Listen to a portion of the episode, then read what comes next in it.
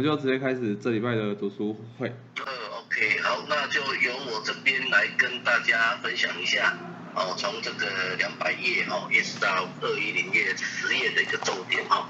那从两百页这边哈，一直到 两百零二页这里哈，就说明了整个欧洲共同体从萌芽到成型的一个过程啊。好，那十八世纪有法国的思想家这个圣皮埃尔，哦，那主张各国之间的结盟哦，设立欧洲会议。那十九世纪有德国的哲学家康德，那法国文豪雨果，我都不断的在提倡这个欧洲统合的理念。那二十啊，在二十世纪哈，又有这个奥地利思想家哦库登霍夫哦发行了《反欧》这本书哦，提倡欧洲统合。那么他当时这本书哦引起广大的认同哦，那也引起了反欧的运动。那对欧洲统合的影响哦，这这本书可以说是非常大。那这个库登霍夫，他母亲是日本人啊，那他的小时候的名字叫青山荣次郎。哦，那从一九三零年来哦，曾经多次被提名为这个诺贝尔和平奖的候选人啊。那更曾经哈，有跟池田先生共同出版过《对谈起文明动物系》啊。但是哦，当时在欧洲各国哦，都是为了自己国家的经济利益嘛，那不断的努力的互相去争夺领土。一直到第二次世界大战的严重摧残之后，才下定决心说要终止欧洲各个国家彼此之间的对立和冲突啊！哦，那与过去的敌人共同建立一个永续共存的和平关系。哦，那负责规划这个法国经济重重重建的哈，这个就是这个莫内嘛，哈，在我们书中有提到，他就汲取了这个战争的惨痛教训，哈，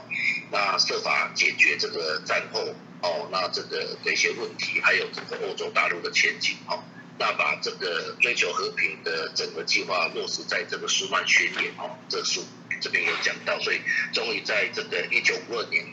哦，法国啊、西德、意大利、荷兰、比利时、卢森堡六个国家哦共同组成的欧洲美干共同体，那更在一九五七年签订，哦，成立这个欧洲经济共同体，还有隔年，哦，成立这个欧洲原子能共同体，哈。那欧洲共同体的萌芽到这个成型的过程哦，大概就在这两页哈，讲的非常的一个详细这样子。那在二零三零页到二零啊二零四零呃二零四页了哈，那重点就是这里。当时欧洲局势的一个指导，啊，因为当时离欧洲统合的目标哦，其实是非常遥远哦。那这边有讲到法国的总统戴高乐哦，他是两两度的拒绝英国加入欧盟啊，因为哦他拒他他认为英国对欧洲一体化是有抵触的，那加入欧盟之后哦，可能会对法国的地位跟影响力构成很大的威胁。哦，而且英国跟美国的关系哦，当时也蛮密切的，所以他也担心说，将来可能导致美国在欧洲的势力哦会越来越大。哦，那这个戴高的目标其实是就是希望说，借着这个 EEC 的平台，这个欧盟平台哦，来提高他自己法国的这个国际地位跟影响力的。哦，那这个英国他加入欧盟哦，是在戴高的这个辞职下台之后，英国第三次申请入欧哦，那当时就是接待。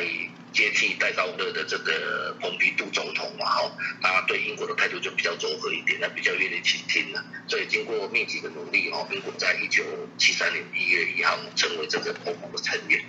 好，那当时池田先生他是用很坚定的语气说，哦，以长远的眼光来看，我认为欧洲统合是必然的一个历史潮流。那池田先生认为战后的欧洲啊，已经挣脱了战争，哦，以战争为谈判手段的框架。而且从经济体的融合哦，那逐渐是转变为增加了政治的统合，好，那渐渐的改善了国与国之间的这样的对立哈。那当时这个欧洲的潮流哦，并非传统式的国家与国家的这种合并啊，哦，它是形成哦，就是以前的传统就是国家跟国家合并之后再形成一个更庞大的国家，但是这个。更庞大的国家哈，它会失去的原本的一些小国的一些民主跟传统。那在现在的话，是各个国家保持着自己国家的民主跟文化，而且每个国家是站在平等的立场上去谋求统合啦。哦，那这个是很少发生过的这样子的一个事情哈。那最重要的是这次的统合的潮流哈，为什么能够成功？是因为这个哈，使至于不再发生悲惨战争的决心哦。陈先生这样说。哦，那这是统合能发芽的主因呐。哦，那在这这之前哦，大家可以看到有很多的有识之士曾经多么的努力，然后去倡导欧洲的统合啊，但当时并不被接受。那因为国家的利益就已经凌驾在此之上，那以武力作为谈判的主筹码，这个想法其实在当时是非常根深蒂固哈。所以谈统合何其容易啊！一直都到经过了二次世界大战哦，大家从这个战争中的教训中觉醒啊，而决心往统合的道路去行动。所以石田先生站在这样子的一个基础上，他认为说，站在这样的基础上哦，统合的潮流将更加的宽阔，因为人心已经改变了。哦，那在在接下来二零六月到二零七月这边的重点就是随行干部啊，听完池田先生针对欧洲现状的指导后，哦，那也体认到说地球民族主义的重要性，而大家哦干部纷纷决议哈，要在欧洲这边哦要掀起一个巨大的广播浪潮啊。那我觉得在二零六页这边有一段这个职业先生针对国际人的指导，真的非常重要。那我们一起来学习哈。那职业先生说，身为 国际人最重要的一点就是啊，不要陷入啊哦利己主义，要秉持的是人们幸福的哲学哈，付诸实践，受人尊敬。好，那这是祈愿世界和平与朋友的幸福积极行动。向自我的人间革命挑战，哦，这是符合这个条件。那比起外语流畅与否，哦，这才是最根本的条件。所以说，要当一个国际人，哦，绝对不是只是哎能够语言沟通而已，哈，那还要拥有池田先生以上的这样子的一个指导。好，那二零八页到二零一页，呃，到二一零页这边，哦，就讲说池田先生啊抵达日内瓦之后展开的这样的一个鼓励了，哈。那为了体验当地人，哈。在冬天的一个生活哈，那钱先生跟随行干部是啊漫步在这个哈下着雪的一个街道上，这个真的非常感动。那晚上哈在住宿的饭店哈，那举行了这个教学考试的座谈会，全力的鼓励当地的会员。哦，那在两百一十页这边，我觉得一个很大的重点就是钱先生谈到这个干部应有的姿态，这个非常重要，我们一起来学习哈。那就是说，即使只有一位学会员啊，哦，那无论在什么地方。都要去鼓励哈，那这是学会会长的精神，啊干部应有的姿态，那尤其是会员少的辛苦的地方哈，更需要去鼓励在那里努力的人哈。那我觉得我们也要怀抱着哈跟池田先生一样的心情跟决心哈，拿来为啊更多的这个会员来服务。好，那这个是哈以上。大哥，今天要不要讲一下今天的议题啊？好，那其实我最主要是看到那个国际的那那一段。就是就就有一些感受，这样就是觉得就是，呃，那个感受也是最近，因为我们高雄文化会馆其实就已经盖好了这样，然后其实住在那附近的同事啊，都在问我说哇，你们这一座会馆是什么这样，所以这阵子其实频繁的被问说有关于想要做我们学会的这样一个事情，就比如说，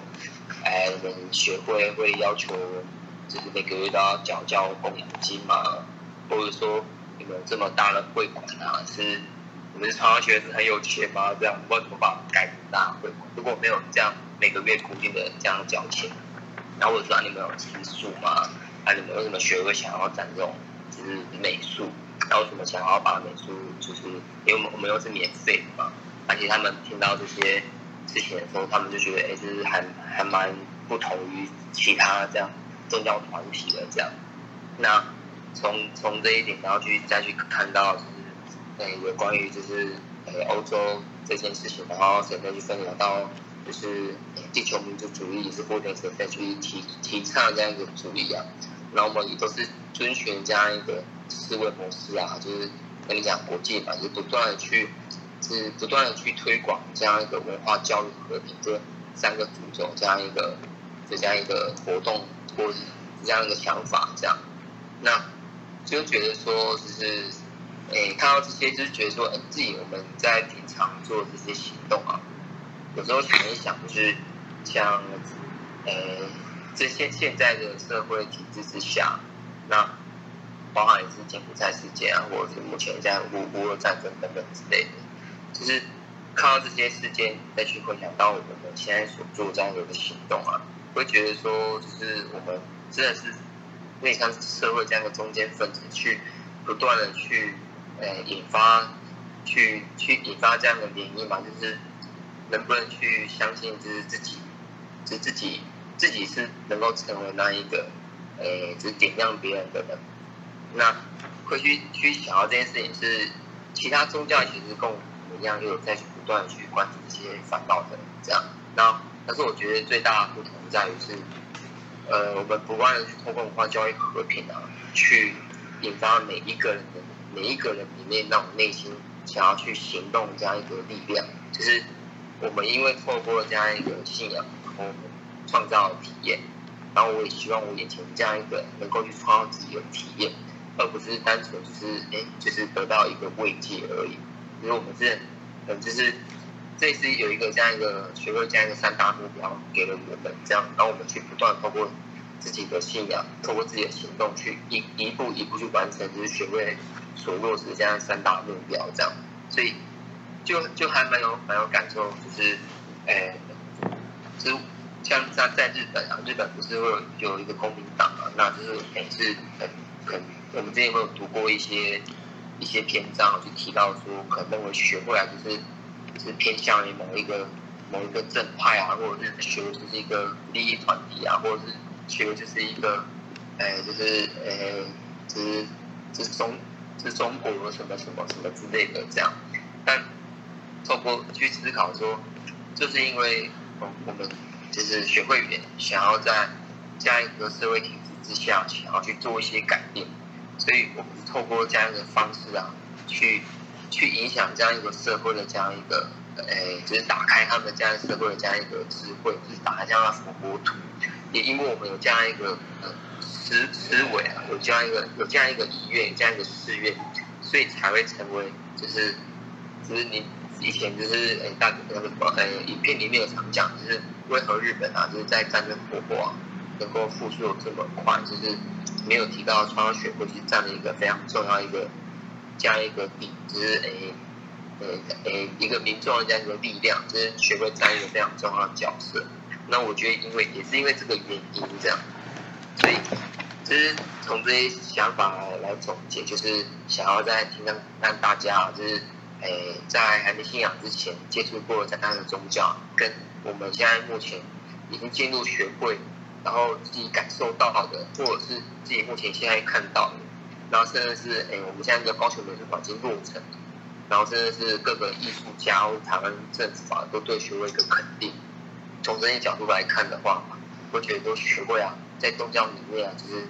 宗教跟这样一个社会体制里面，它所扮演的这样一个角色，就是大家有没有什么样的，是不一样的感受？这样啊，这是我只是想要探讨的这样议题。呃，上。张俊豪讲看看吗？我觉得可能是有两个，第一个是是就是以前认识的宗教，可能觉得是要依靠别人，那现在是要依靠自己，因为学会一直让我们一直要一人力起，然后从自己做起，然后自己来带动身边的人这样。那跟以前可能是依靠其他的。其他的人，然后还是说其他的一些力量，然后来让我们自己变好。我觉得这个是第一个差别。那第二个差别，我觉得是与时俱进，就是其实虽然我们一直在学习魔法，这个是已经流传了这么久的时间，但是我们一直与时俱进。譬如说以 S D 句子好了，其实我的职场、我的身边的人都没有听过，我也跟一些同事讲、一些朋友讲，他们都没听过。他说这什么是好符哦？那我刚刚说这是联合国的。然后就大家的接受度也蛮高，然后觉得很新奇。但是很奇妙的是，我们公部门啊什么都没有介绍，反而是有听到的还是企业的，他们有在落实这个，然后就会觉得有在与时俱进。要不然以前的宗教信仰可能就是一直旧的，哎，也不是说旧的，就是原本的东西就是一直一直在讲这个而已。哎，我们有在与时俱进，然后一直在被成。OK，感谢将军。呃，补充一下，SDGs 我这个是跟大家分享，在公部门其实会就是每个每个层级都有所谓一个施政白皮书，那会真的有把 SDGs 写进去，大概都是在中央中央层级，所以像以环保局为主，就是环保署为为主，然后它。相关的一个部会，他们会有一些跟符合 SDGs 的指标，会纳在他们的施政做法里面。但是其实就像我觉得像刚刚聊到的，就是真正到其他可能我们常接触到地方政府的公部门来讲，这个就淡化了很多。就是我觉得蛮蛮认同，就是哎，其实就算对我们自己来讲好了，其实也是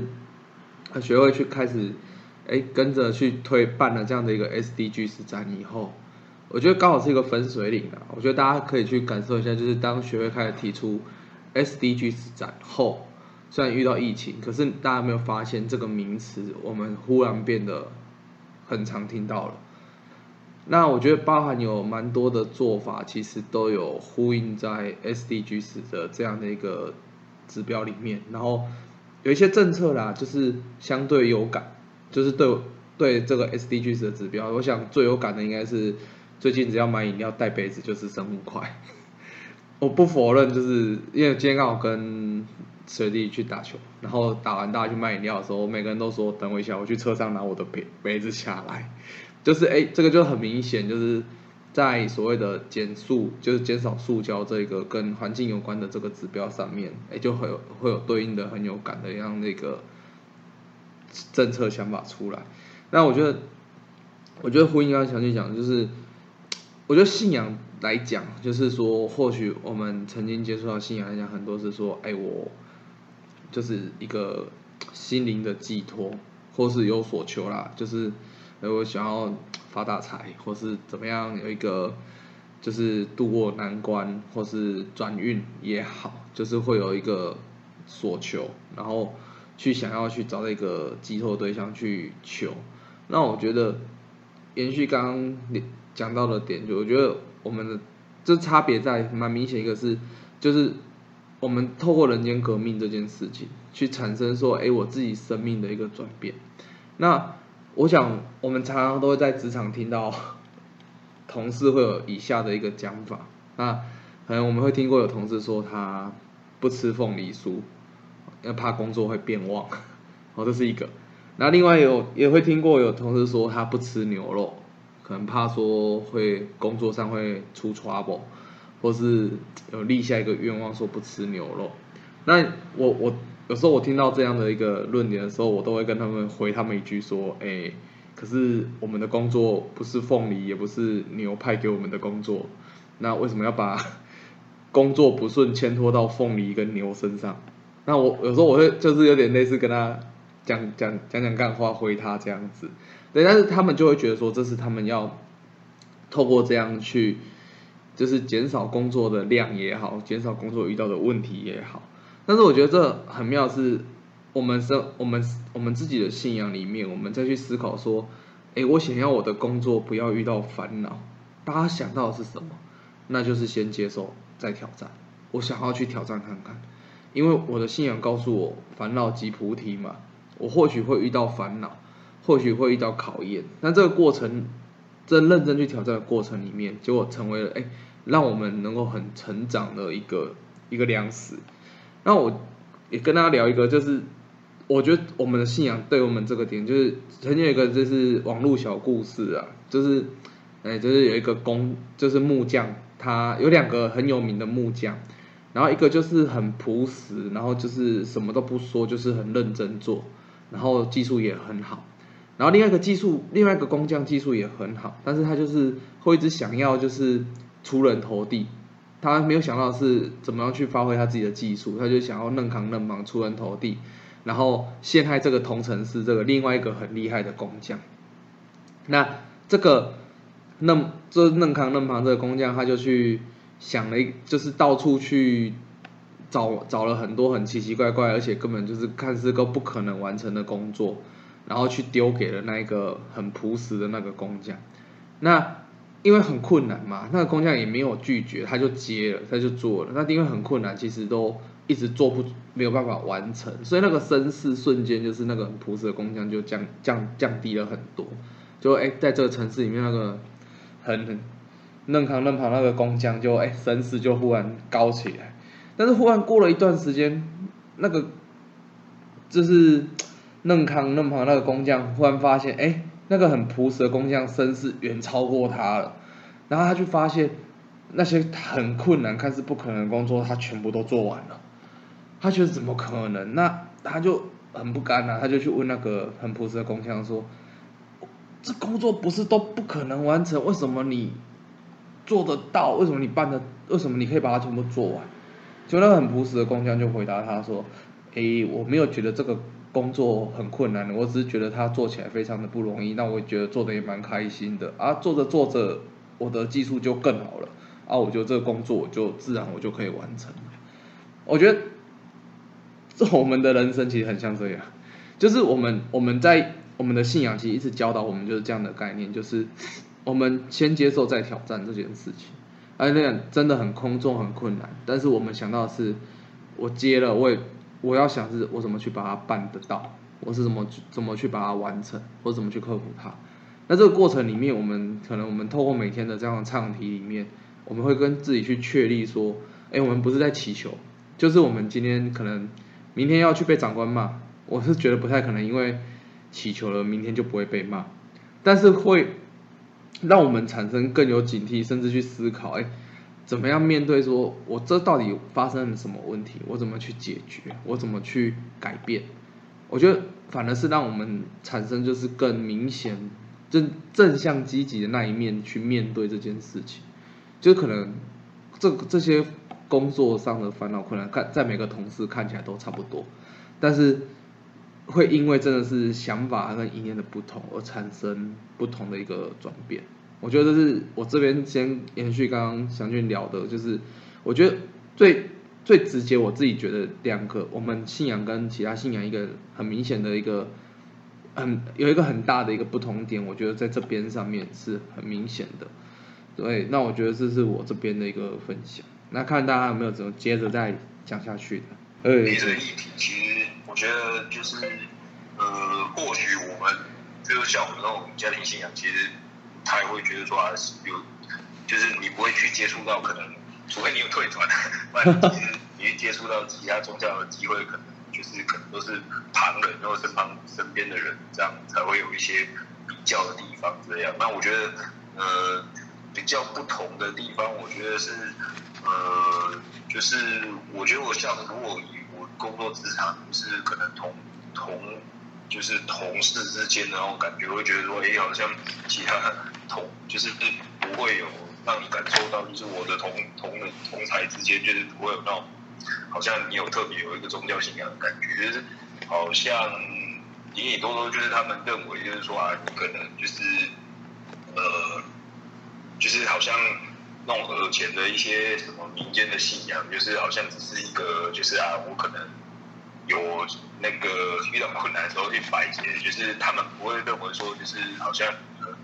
那种在这个人生阶段的这个时间点要去有一个宗教信仰这样。那我觉得就是学会跟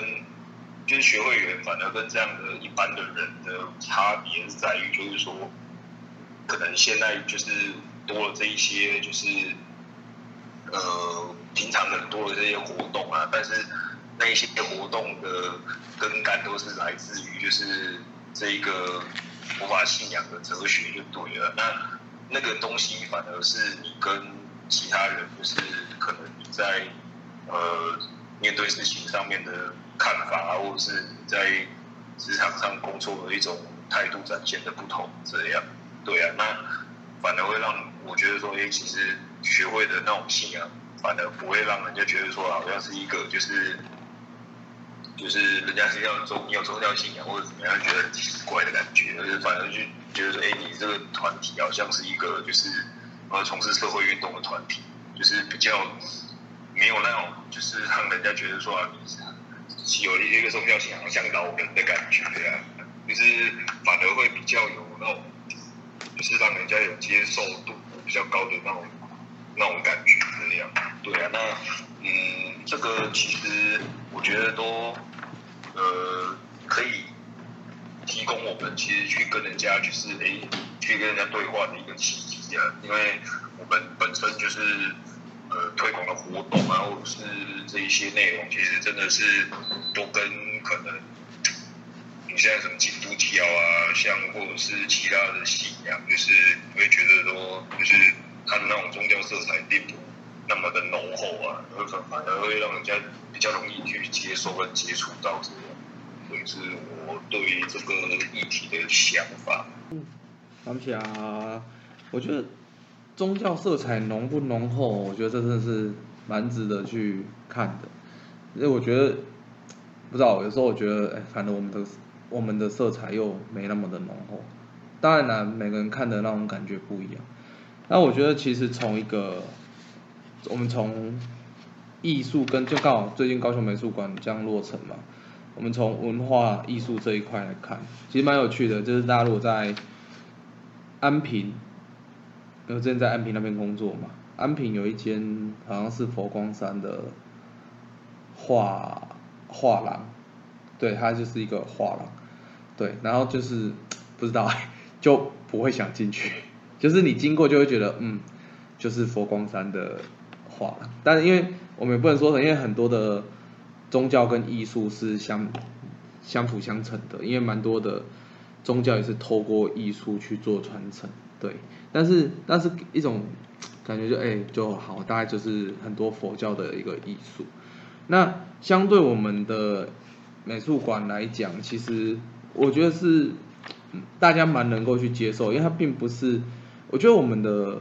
美术馆里面，它呈现呈现的不是单纯的这样的一个艺术。我觉得换个角度讲，是艺术背后，就是能够产出这种艺术的过程里面，其实是那种生命艺术家生命的淬炼这个过程，它才会展现出这样子一个艺术作品。那这个生命家在经过生命淬炼这个过程里面，其实，在我们这种非艺术家的人身上也是如此啊。哦，或者是我们的艺术作品，可能是哎我们的工作，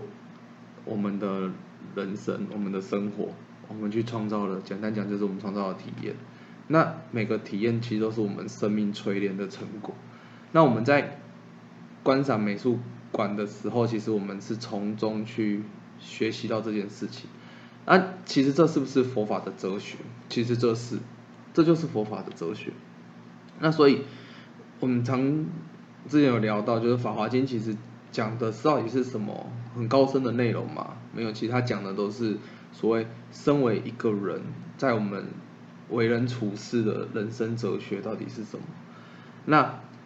有时候，有时候我们我自己会去想，就是人家说《法华经》收益迟难，为什么接受很简单，持续很难？因为这种人生哲学，你要能够每天每天做，其实严格讲，其实就是你要每天去要求自己。去做改变，去挑战，那其实想想也是蛮困难的，因为你等于是跟自己的生命再去做一个对抗跟抗衡。对啊，我觉得在艺术层面上面来讲，文化上面来讲，我觉得我们，因为我们就是学会本身，其实在当初被这样弹压解散以后，能够持续发展下去的关键，就是从这样的口琴队开始嘛。就从文化这一个部分去延续下来这样的一个信仰的根啊，对，那我觉得很多的艺术，很多的宗教在当初其实也都是透过艺术，然后持续去持续去延续下来的。所以像我们在看欧洲的那些罗浮宫啊，或是那些很大的美术馆里面，很多的有名的画家，你看画像很多都是不脱圣经的内容。哎，其实就是透过艺术让哎普罗大众能够去认识这样的一个信仰。那我觉得其实都是有它的不同之处，但是我觉得在到底认识信仰这件事情上面，我觉得有它的一个相似之处啦。对，那只是说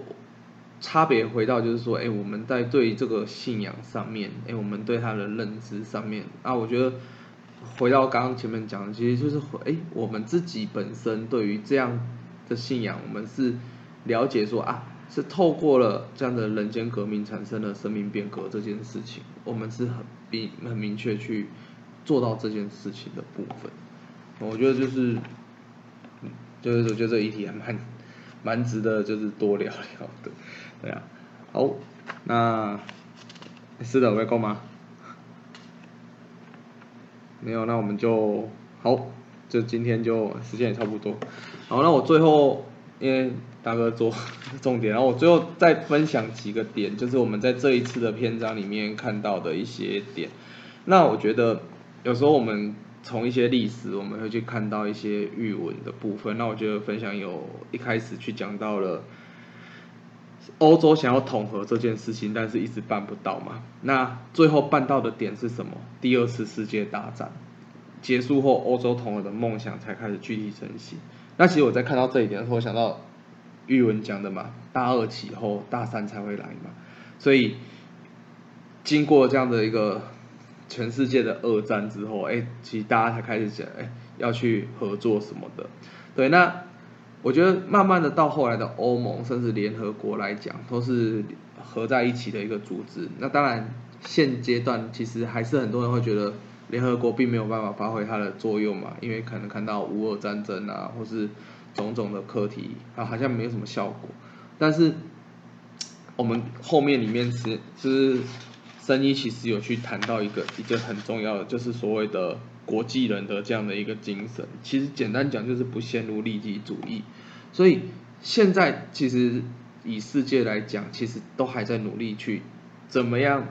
摆脱这个利己主义，但是很难，因为站在国家跟利益的一个前提下，很多都在这个部分去做抗衡。那联合国也只能不断的去。站在大家都是平等的立场上去谈这件事情，那这次很需要很长时间。那我觉得，当有明确一个明显的组织去做这件事情，跟哎大家知道做这件事情，但是没有任何一个明确的一个行动或者组织的时候，那个落差还是会蛮大的。哦，那我觉得或许现阶段就是我们没有到第二，就是世界上许多小纷争不。不断，所以你看，我们在看这个时候写世界动荡不安，但是你看，以我们读的这个篇章到现在也是经过了，而且应该是三十几年吧。你看，四十四十几年有了，我们现在社会也还是动荡不安。所以其实立正安国，我们为什么讲立正安国很重要？就是安国不是目，不是一开始的目标，关键是每个人都立正，就是每个人清楚知道说。身为一个人，到底要怎么样？那我觉得分享今天一个很有趣，我跟我学弟在聊天，一个很有趣的议题，我们就谈论到了所谓的选举。那以前人在选举就是很单纯，就是哎，让给我倒上，我倒我上，就是会去投，就是也不清楚自己为什么要投给这个人。对，那但是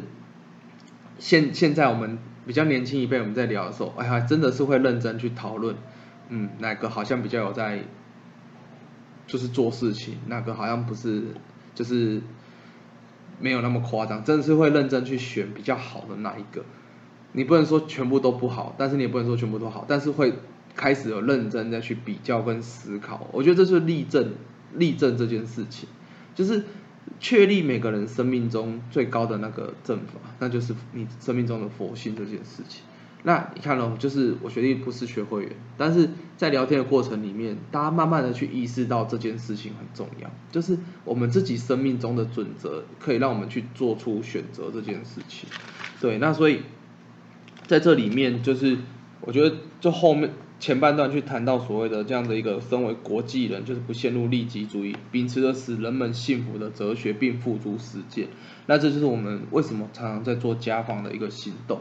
那以《法华经》里面谈到，就是所谓的不清菩萨的实践嘛，不断的去思考着怎么样去让眼前的那一个人能够哎产生转变，然后跟摆脱自己的不幸。所以我们听到很多的体验都说，哎，